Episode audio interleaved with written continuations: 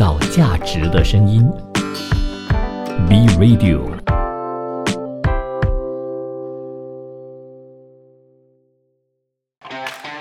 你有你的观点，他有他的角度，观点角度大不同。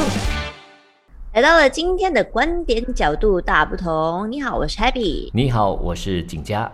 今天我们要讨论的课题跟公司息息相关，那也是跟很多领导层的想法。不知道我们今天说出来的观点会不会跟你一致呢？先说一下今天的主题好了。我们今天的主题是：公司首要栽培提拔的是高业绩态度差的员工，还是低业绩态度好的员工？哇，这个就是很具争议性了。你问我，如果我是老板的话，我也很纠结，我应该栽培谁呢？因为你首先看到第一个是说他业绩非常好，给到你公司很多销售，让你公司赚钱，但是。态度很糟糕，那这是一般人。那另外一另外一边呢，就是说，嗯，这个态度非常好，彬彬有礼，而且是做东西也做得非常，呃，就处理的井井有条啊，跟同事关系也很好。但是呢，就是没有办法为公司创造业绩，公司也要赚钱，但是没有赚钱怎么养他呢？所以。这两种不同的职员呢，我们应该要怎么样去选择作为一个重点或者是首要栽培的对象呢？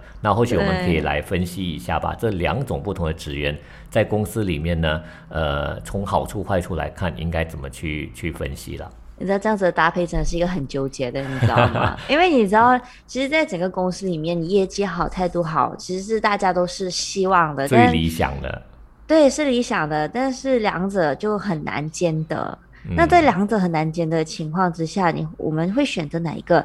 那我们看一下高业绩态度差的话呢，那就要看他到底态度是有多差了。如果他在态度差到这个就是他的本性改不了的话呢，即使他业绩再好，他可能会成为一个公司里面的毒瘤。嗯，他自己擦就好，他可能会，呃，就是全家就是连家带口这样子一起擦下去，就影响身边的同事也跟他一起飞，一起擦。哎呀，就讲公司，哎呀，没有怎么样的。你知道，其实，在整个公司的范畴里面的话，是很糟糕的。因为我们说一个人呢，他可能会影响整个公司去运作起来；另外一个人呢，可能他会影响公司就这样子停止了。即使他今天的业绩是好的。但是公司是否真的是要因为业绩好而向这种人低头呢？这真的是取决于他态度到底有多差了。我我想说，其实如果他的业绩是一个人可以顶一般人，就是一个 team 一个团队的话，那我们要怎么去看待？他真的是可以为公司带来很大业绩，他就是属于那种将领型的。所以将领型并不是说他一定能带人，但是他就是有本事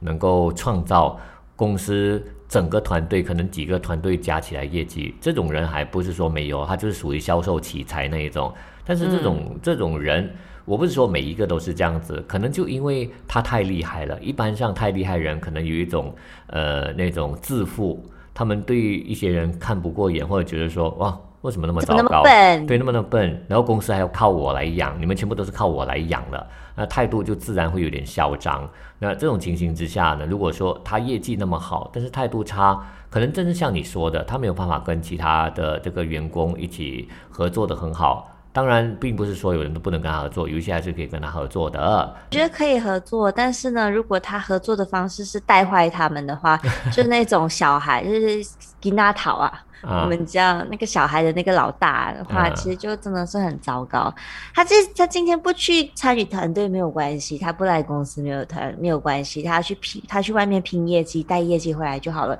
没有关系。最怕的就是他在公司里面影响其他人，这就很大的问题了。但是如果他的影响是不见得像你说的这样子啊，搞不好他就是有办法影响到他们冲业绩啊。你看今天我他他可能带你所谓带坏，我不确定他是怎么带坏，但他有一种可能性，就是同事看到他那么厉害，搞不好跟着他去看，诶，他是怎么做销售的。那或者他怎么去成交他们的这些生意单子了？他去看了过后回来啊，就慢慢的学习成长，这也呃可以说是一件好事啊。所以你看这个纠结在这边，他是一个如果是一个超级销售员或者超级厉害的能够成成交业绩回来的这个人，他一定有他方式的。如果他态度差的话，他就是不想要人家学到他那一套来。但他就想要自己嗯独立，自己自己去做自己的那个，就真的是另外一个问题了。另外一个话讲哦，如果说你让其他人去跟着他，他愿意教的话，那当然没有问题啊。那最怕他这边躲躲藏藏，不愿意去教，我觉得这是我自己的 skill，为什么我要教你？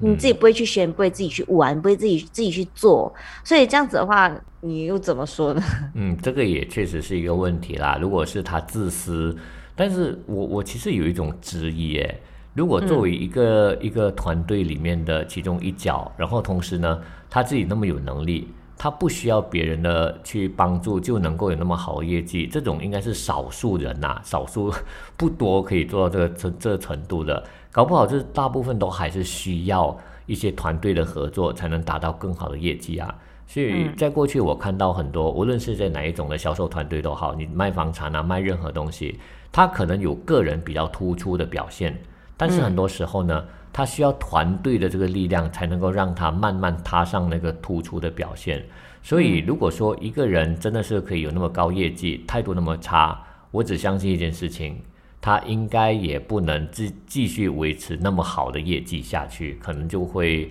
慢慢越走越糟糕，越走越走下坡去了。这这是我的看法啦。但是我不确定，可能真的有一些就真的很厉害，个人能力已经足以足以就是呃呃抵消了所有人的这个糟这个差的这个业绩，他就一人独当一面呐、嗯，其实我有遇过这样子的朋友，他真的是业绩非常厉害，他真的是一个人顶一个 team，哇，这这真的是有这样子的人，而且他的业绩相对来讲是非常的好，公司也非常的重视。好，但是他自己本身就是一个嗯没有办法知足的人，他就是哦觉得他。Fight 到这样子，他还要更多，还要更多，然后以至于他觉得这个公司已经没有办法再没有没有他能够发挥的空间了。嗯然后他就会开始跳槽，就选择一个更大的公司去做，然后甚至自己开公司做老板，这样子的情况真的到处都是。所以我觉得，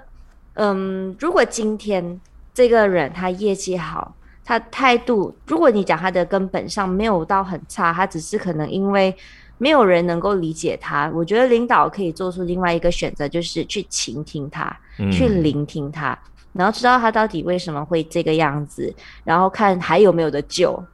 如果还有的救的话，我觉得领导可以换另外一个方式，尝试跟这样子的人做朋友，然后去了解他的生活，就不要以不要以 boss 跟那个员工的方式，可能就以 leader 的方式，或者是以朋友的方式去跟他沟通，去了解，然后可能一起去应酬、去 entertain，一起去看个电影、吃饭等等的，去了解这个人之后，诶，或许他的态度就会转变了，因为他可能真的是认为没有人能够了解他，可能基于他小时候的创伤。还是怎么样，他就是有这样子呃傲人的一个一个天赋，然后人家就会看谁，就是就会想要办法去，因为树大招风嘛，有这样子的一个人的话，肯定会有人嫉妒，然后嫉妒的话可能会做很多的手脚，然后他可能就会面临到这样子的创伤啊，所以我觉得不会有一个人天生态度就是不好的，那如果可以用这样子的方式去了解他的话，或许他真的是某一天就开窍了，然后就诶，说不定可以变成公司的另外一个那个那个栋梁，另外一个就是呃，就是一个一个领导也不一定。我其实想复合一个部分呢、就是你说的态度差这个部分。其实当我们说态度差，这个是很主观的，呃，是我自己感觉，或者或者是他人感觉，你觉得他不好，但是其实上他态度并没有那么糟糕，还是怎么样？只是说我们个人不能接受。所以这种情况呢，就是我们必须理解的。那黑比，我觉得刚才那个说的，我我挺认同啊。就是如果作为一个公司领导层的话，可能他就是一个人才，他的整个业绩非常好，他态度方面所谓差，会不会有一些背后的原因呢？那作为管理层、领导层或者老板，他应该就是下来去了解整个状况，甚至如果这个真的是一个百年难得一见的奇才啊，我觉得这个老板呢，如果是我的话，我会把他叫进来成我的 partner，而不是跟我打工了，甚至我会让他内部创业，或者是我让他有更大的发挥空间，而不是让他流失。那这方面，如果是我能够解决到他所谓态度差的问题，给他这么多的一个机会的话，那对公司来说，这是一个更好的一个发展方向，而不是流失了这个人才。毕竟人才非常难得，尤其是这种所谓很厉害的奇才啊。更是你说百年难得一见，有时候整千年都不见得出现一个这样子的题材。嗯，那就是我觉得可以用另外一个角度来讲啊。今天一个公司请这个员工，这个员工是这个公司的 asset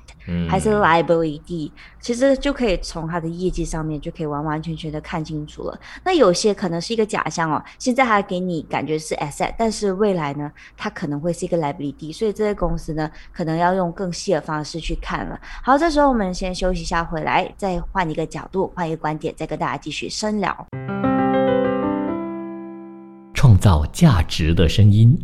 B Radio。刚刚我们有讲说，一个人他是公司的 asset 还是 liability 的话呢，这真的是要真的是多方面的去看啊。那我们可以看到呢，有些人他可能在前期的时候可以帮公司创造一些业绩，但是呢，你再仔细的看下去，如果他的态度不好，去影响其他人的话呢，他其他人也没有办法就是提高工作的业绩或效率的话，只有他一个人提高，其他人在下降的情况下，他就等于不再是公司的 asset 了。他如果他的消失可以让其他人的生产力就是继而起来的话呢？诶，其实他就是可以更加的确确实实，他其实是个 asset 了。所以关于这个 asset liability，真的要以多方面的去考量，就这个就跟他的业绩还有态度是息息相关的了。嗯，那我们在说 asset liability，或者你可以把它称为资产或者是负债的话。那这个角度看起来，人确实本来就是公司一个很重要的资产。那你要怎么利用它？它会不会是你的资产呢？其实很大程度上取决于一家公司有没有把对的人放在对的地方，让他做对的事情。那如果说这个是一个高业绩但是态度差的职员的话，所谓态度差，我们刚才已经讨论过了。我们必须先了解所谓态度差的情况是如何，搞不好他是这个是一些特别的。一些成长背景所影响，或者是一些因素，可能其他工其他同事排挤他，而不是他自己个人态度的问题啊，所以这也是一个可能性。当理解了过后，解决了这个问题，把它摆在对的地方，让他做对的事情，那个就会成为你的资产了。但是如果公司不去处理，那它就会变成你的负担，因为它影响着整个团队的士气。当有一个人是全体公司要排挤他的时候，你怎么希望怎么期能够期望说团队的力量能够发挥出来呢？是很难的。所以在这一点上呢，就是公司本身的角色很重要，它会决定了一个职员会成为公司的资产，或者是他的一个负债。我们再看回来，作为一个如果是态度相对比较好。业绩很差，好，这个我们同样的要去定义什么叫态度好。态度好的意思是不是说跟公司的其他同事可以打成一片啊？就是气氛一片良好啊，没有搞小动作，然后呃，就是公司老板所交代或者上司所交代的东西呢，都能够如期完成。但是问题只是如期完成，并没有给你更多的东西，它是这种是不是叫态度好呢？我们就要去。定义态度好是什么样的一个概念？因为不同公司、不同的人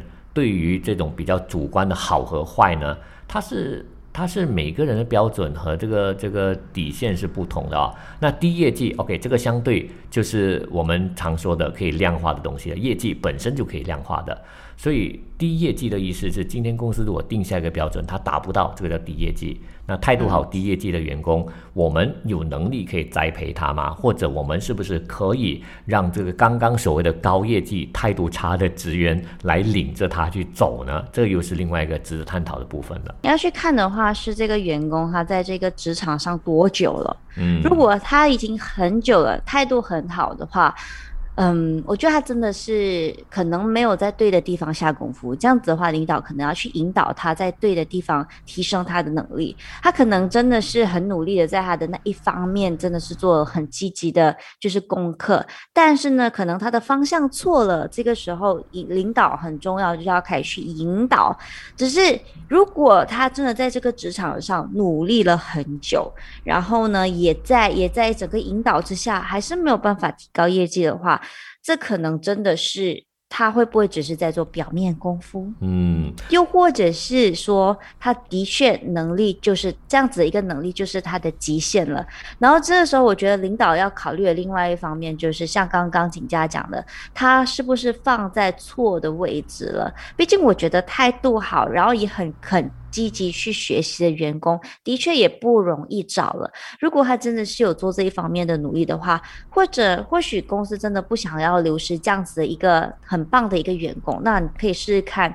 再把它换在另外一个岗位上，或者或许他真的会带来不一样的就是结果。是，这是一般可能大企业他们会做的 internal transfer。因为它部门够多，公司分公司也多，所以他们就可以做这种内部的呃转移，让他们同时去学习其他的东西。嗯，这这个部分呢，其实也是值得让一些小公司也能做到的哦。不过这边我我我们可能要必须强调一点，我们今天谈的所谓的高业绩、态度差，或者是态度好低业绩，业绩的这个概念不一定是销售，你可以把它转换转换为效率也行，就是态度好低效率，或者高效率态度差。这个同样的做，同样的说法，同样做法的，因为一家公司里面呢，你不会只有 marketing 和 sales，你有其他部门，他必须做可能内部处理一些东西，同样的效率也是很重要，所以我应该是讲的高 KPI 态度差，但是态度好低 KPI 的这些人呢，是要怎么去处理？那我们以这样态度方式来聊的时候呢？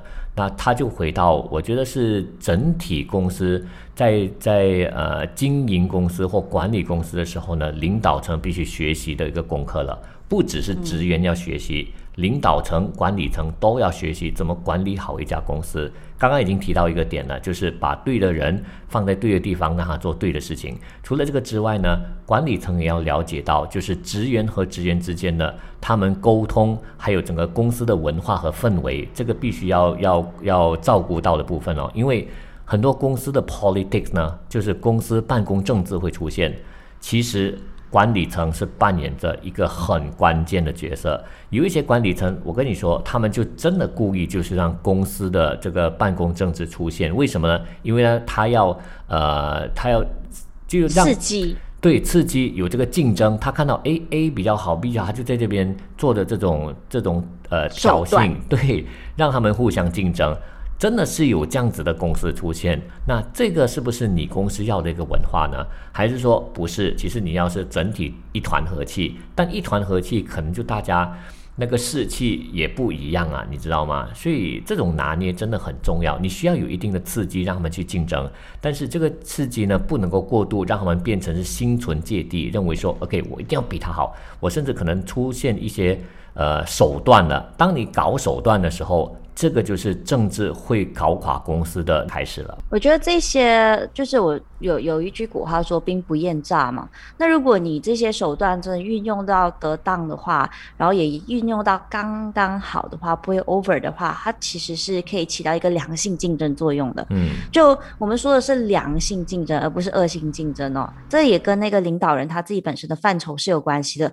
他要给这个公司怎么样的一个文化，就会导致这个公司有怎么样的一个范畴。那我其实之前在帮一个公司做培训的时候，那个公司他们的企业文化就是以感恩作为一个呃企业的一个文化，所以他到处都是宣扬感恩、感恩、感恩。你知道，其实这个文化并不是每一个人都能够接受的，以至于他很多员工进去的时候，一开始是很不适应的，会觉得天哪，这个是宗教吗？还是真的一个企业？那你知道，当全部人都是这样子的时候，你就会开始被那个环境所开始熏陶，然后也自然而然可以融入他们，然后也觉得哎。这样子的一个企业文化，好像其实也蛮正常的，所以。这我觉得领导人他的自己本身的那个坚定有没有在那边？因为如果他今天想要这样子，明天要那样子的话，其实会让整个公司是很惨的。他自己都不坚定啊，他也没有说，呃，这个范畴一定是要这样子的范畴，然后今天是这个范畴，明天是另外一个范畴，带来带去，带员工也不肯定啊。但我这个朋友他的意志是非常坚定的，就是虽然说很多人一开始的时候是没有办法认同他，会觉得